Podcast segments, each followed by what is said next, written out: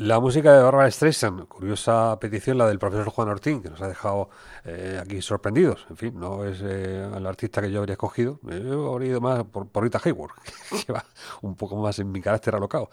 Pero tampoco es de ella de la que vamos a hablar ahora, porque el, gusto y el calendario nos eh, acompañan en este caso pues en otra figura relevante que en este caso concreto pues también pertenece a ese eh, reflejo dorado del Hollywood soñado en blanco y negro, ¿no? en estas imágenes, en estas divas eh, que bueno pues eh, son posiblemente el, el, reflejo de la inspiración de las actrices actuales, aunque no hayan tenido el gusto ni siquiera pues de haber visto sus películas.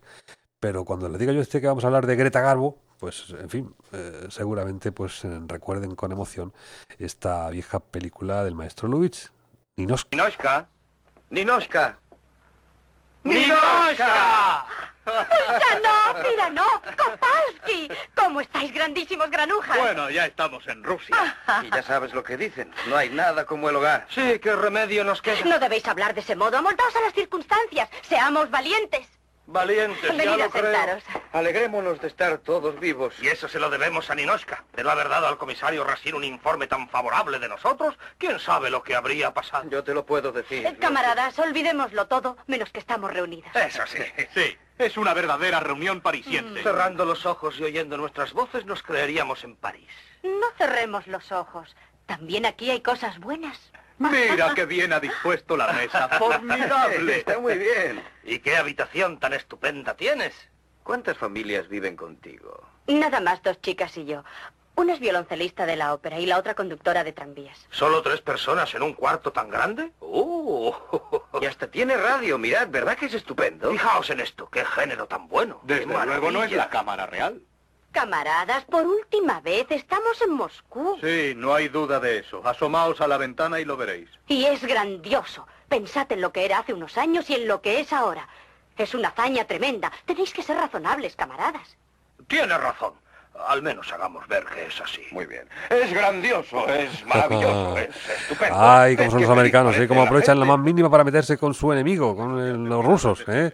Ninoska, una película de 1939 y es una de por las eh, actuaciones en las que Greta Garbo fue considerada además mejor actriz, o al menos eso fue eh, la aspiración que no culminó en aquella ceremonia. Diego Pedro López, Nicolás, un saludo, ¿qué tal? Buenas noches, Adolfo. Grandísimo experto cinematográfico de esta época. ¿eh? Pues yo no sé si ahora usted si se le pregunta por las actrices de, la última remesa, ¿cómo, andaría? Hombre, nos tenemos que ir actualizando, pero desde luego por encima de todas ellas está el personaje del que hablamos esta noche, que es el de Greta Garbo, que si hay algún mito dentro del mundo del cine, posiblemente sea el de esta, el de esta mujer. Ajá, un mito que, bueno, pues fue en paralelo también con su clase, eh, esta mujer llamada Divina, eh, verdaderamente correspondía pues a, una mujer que, que, en fin, supo pues mantenerse con un, un nivel, una elegancia, eh, pero sin nada de divinidad, ¿no? Claro, es que, fíjate, resulta paradójico, pero para comprender mejor al personaje de, Greta Garbo, quizás sea bueno comenzar por lo que fue su retirada, por su por el título, el título de su última película, una película que dirigió George Cukor, que tuvo malísimas críticas y eso mm, encendió la ira de esta mujer que dijo que nunca más volvería a rodar eh, y se retiró definitivamente del cine. Esta película se llamaba La mujer de las dos caras y es que efectivamente Greta Garbo, Greta Garbo tenía una, una, dos lados que, entraban en, choque, colisionaban, entraban en contraste, porque por un lado estaba esa, esa actriz de rostro inexpresivo, de mirada profunda, de una belleza geométrica, eh, de una, de una, dos labios muy finos, de, que transmitía una delicada serenidad, de esos aromas mm, de melancolía, en fin, de lo que hemos visto en la pantalla pero fuera de las cámaras había otra mujer, una mujer que era totalmente diferente, era una mujer frágil, una mujer tímida, que le gustaba ir en zapatillas, con ropa ancha, con el pelo suelto, y precisamente de la comunión o de la síntesis de estas dos, eh, de, estas dos eh, caras es donde, donde se construyó el, mito, el mito de Greta Garbo. Bueno, una mujer que tiene pues esa convicción fiel al estilo que eh, representaba dentro y fuera de la pantalla y que además eh, pues eh, tiene en la distancia los orígenes escandinavos, ¿no? Sueca, que era la mujer de, ahí, pues adaptada completamente pues a, ese modo de vida, ¿no? de los Estados Unidos. Claro, es que el, el, caso de, de, Lagargo es el caso protípico de la actriz surgida de la nada, una mujer que eh, nace en 1905 en Suecia, que es una completa desconocida, era dependiente de unos grandes almacenes, donde un día la descubre un director muy conocido en Austria, en, en Suecia, Maurice Stiller, que no está en un principio muy convencido de que ella sea una gran actriz. De hecho, en, su primer papel, el propio director dice que era una mujer gorda y de cejas bastante espesas, pero había una cosa eh, increíble y es que eh, cuando se ponía delante de una cámara eh, había algo, algo totalmente difícil de determinar que hacía que se transformara. Eso es lo que en cine se llama la fotogenia. Quien conocía a Garbo decía que era muy curioso porque fuera de, las, de, la pantalla, en la vida normal, pues era una, una, mujer bastante sencilla, bastante normal, atractiva, pero nada extraordinario. Pero cuando los focos se encendían había algo que se transformaba, un brillo especial que surgía en los ojos, una sombra que le caía de una manera especial en ese rostro que hemos dicho que parecía cincelado, y de repente eh, surgía la Garbo, la divina. Y así fue. Ah. Y cuando llegó a Estados Unidos, pues eh, también tuvo sus dificultades. Eh, la Metro Golden Mayer tampoco confiaba mucho en ella. Su primera película, además, fue una adaptación, El Torrente, fue una adaptación de una novela de Blasco, Blasco Ibáñez, pues tampoco veían que tuviera mucho futuro. Pero su, su mecenas, o sea, su, perdón, su mentor, eh, Boris Stiller, eh, intentó convencer al estudio, lo consiguió, perseveraron y bueno, pues lo demás ya es historia. Sí, bueno, es verdad que ese aspecto de mujer eh, corriente, de, esa belleza natural, incluso presumía, se gastaba de no haber utilizado cosméticos ni llevar nunca eh, maquillaje en el bolso. Em, ah, es el, curioso también eso de la risa, ¿no? Que, que Luis pues consigue retratar en esa película que hemos escuchado el fragmento, Ninoska, ¿no? En donde se ve pues ese carácter eh, natural de mujer accesible que, que, tanto ha caracterizado pues a las grandes figuras. Pues ahí está Jen Stewart, por ejemplo ¿no? Eh, otro hombre del montón, ¿no? Que, gracias pues a, esa, a ese reconocimiento con el público, pues precisamente conseguía transmitir, ¿no? Eh, la veracidad de su personaje. Pero en el caso de, Greta Garbo fue precisamente al revés. Eh, yo creo que Greta Garbo lo que lo hizo realmente eh, estrella fue esa esa distancia entre comillas del, con el público, ese misterio. ¿eh? Tú ten en cuenta que era una mujer que se, que evitó el, show business y precisamente ese eso fue su propio show business, es decir, nunca firmaba autógrafos, eh, no concebía entrevistas, no contestaba a la correspondencia de los admiradores, no asistía a los estrenos e incluso se dice que los propios directivos de la Metro Goldwyn Mayer desconocían cuál era su domicilio y su teléfono. Así que, que, que entre los muchos eh, apodos que tuvo, el de la Esfinge, pues le venía muy bien. Y claro, Lubitsch, que era un señor que sabía mucho de cine y sabía mucho del negocio del cine, intentó pues eh, darle una vuelta a su personaje y la intentó humanizar mm, en el cine con esa película que tú muy bien has puesto acertadamente un fragmento de Ninoska y la vendió así, como la, película de Ninoska se vendía como la película en la que la Garbo ríe y fue el, quizás el momento donde más cerca estuvo de, de su público, que aún así lo que les fascinaba a ese público era esa, esa distancia. Una de las razones por las que posiblemente no diera la dirección de su casa es porque tenía en ella Renoir, Monet, de, de y que es una coleccionista de arte de, de, cuidado, ¿no? No era una mujer sofisticada en joyas y esto, pero sí en obras de arte. Sí, bueno, era, era una mujer bastante, según dicen, bastante culta, bastante inteligente y que bueno pues tenía pues unas unas amistades bueno no te puedes imaginar cómo correspondía a un personaje de su magnitud pues en el mundo de la cultura y en el mundo de, de las artes bastante bastante notables. Al final terminó viviendo, eh, fíjate curiosamente, cuando ya se retiró del cine fue cuando todo el mundo sabía dónde vivía, vivía en Nueva York en un apartamento mirando a Central Park, aunque siempre rechazó, eh, como lo había hecho en, en, en, el mundo del cine, pues cualquier tipo de entrevista o rechazaba cuando la gente la reconocía por la cara, eh, por la calle, intentaba evitarlo.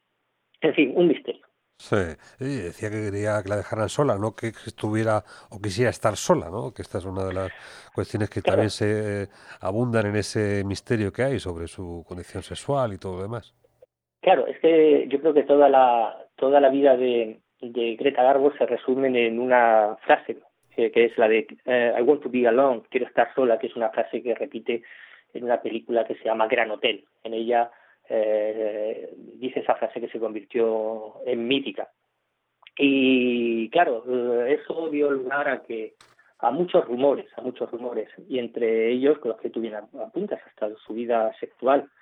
Eh, ten en cuenta que además en aquella época en Hollywood cualquier tendencia sexual eh, fuera de lo políticamente eh, correcto era, era, era imposible, impensable y por eso los grandes estudios eh, organizaban o ideaban idilios, entre ellos con John Gilbert, uno de sus compañeros de, de rodaje. En ese lo único que ocurría con John Gilbert es que realmente John Gilbert estaba enamorado de ella, pero ella no. Y de hecho siempre ocurría lo mismo, que cuando se acercaba la fecha de la boda, ella al final pues eh, rompía con el personaje.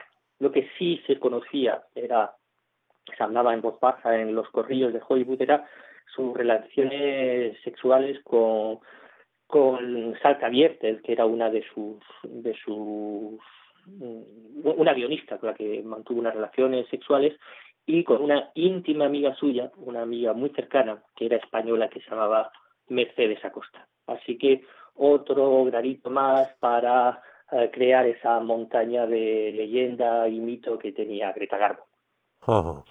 Bueno, esta es eh, la cuestión y el drama que fuera precisamente Luis Meyer, el, el, gran productor de, de, la productora del León, ¿no? La que le diera pues eh, el finiquito, ¿no? Con un Oscar, eh, con un cheque, quiero decir que, que, no llegó ni siquiera pues a, a, agradecer, ¿no? Porque salió del despacho con un eh, portazo. Le sentó muy mal a ella las críticas de su última película, la de la, de, la, la, mujer de las dos caras. Y eso le llevó a a no ponerse nunca delante más de una cámara y a rechazarla y a romper sus relaciones con Hollywood. Cosa que mm, le tuvo que costar bastante porque las tentaciones posteriormente fueron muchas y algunas muy suculentas.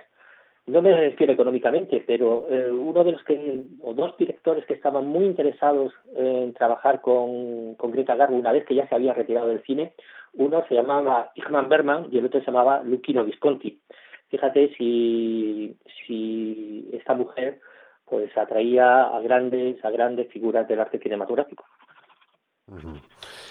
Bueno, pues la historia, el reflejo dorado todavía de, esa, de ese glamour que, se sigue soñando ¿no? en el celuloide, en blanco y negro, a esta eh, figura que bueno, pues eh, hoy recordamos por ese 30 aniversario ¿no? de esa eh, última comparecencia, de ese gran estrellato que mm, bueno, pues hizo soñar a tantos amantes del cine, la gran divina Garbo. Y digo Pedro, pues como siempre acertado, pues ha buscado esta ocasión para ilustrarnos su biografía. ¿Nos eh, delitas con una canción? ¿Nos eh, dejas con alguna, no que la cantes tú, sino que te la pongamos nosotros, que sea de tu, de tu agrado, para complacerte? Pues no sé, la verdad es que me así a traspié y no sabía qué decirte. Eh, Garbo no cantaba, desde luego. Pero ya que estamos en el mundo del cine, ya que estamos hablando de mitos y por seguir con el ambiente cinematográfico, que es con lo que, eh, con lo que estamos hablando y estamos tocando, pues otro de los grandes mitos que hemos tenido ha sido el de Marilyn. Una canción de Marilyn picante y graciosa puede ser un buen cierre para la, la para el dibujo que hemos hecho de, de la divina de Greta Garbo.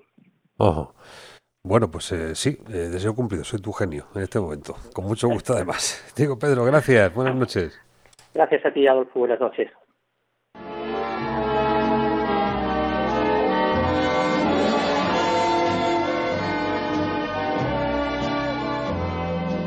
I'm through with love, I'll never fall again.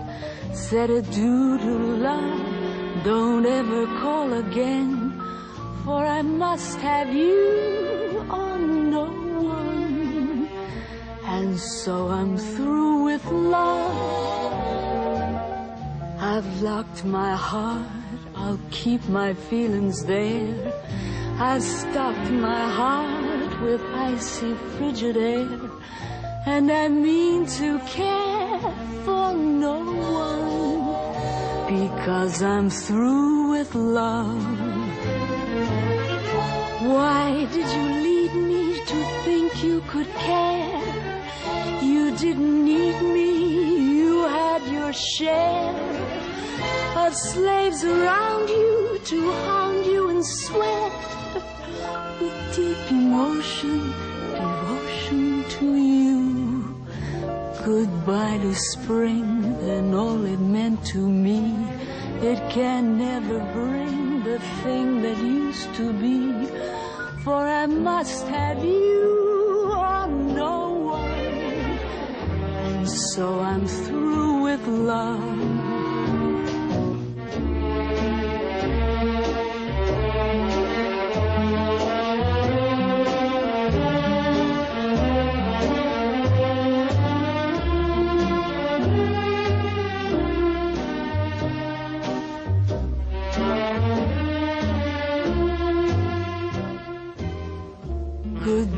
Spring and all it meant to me. It can never bring the thing that used to be. For I must have you or no one. And so I'm through with love.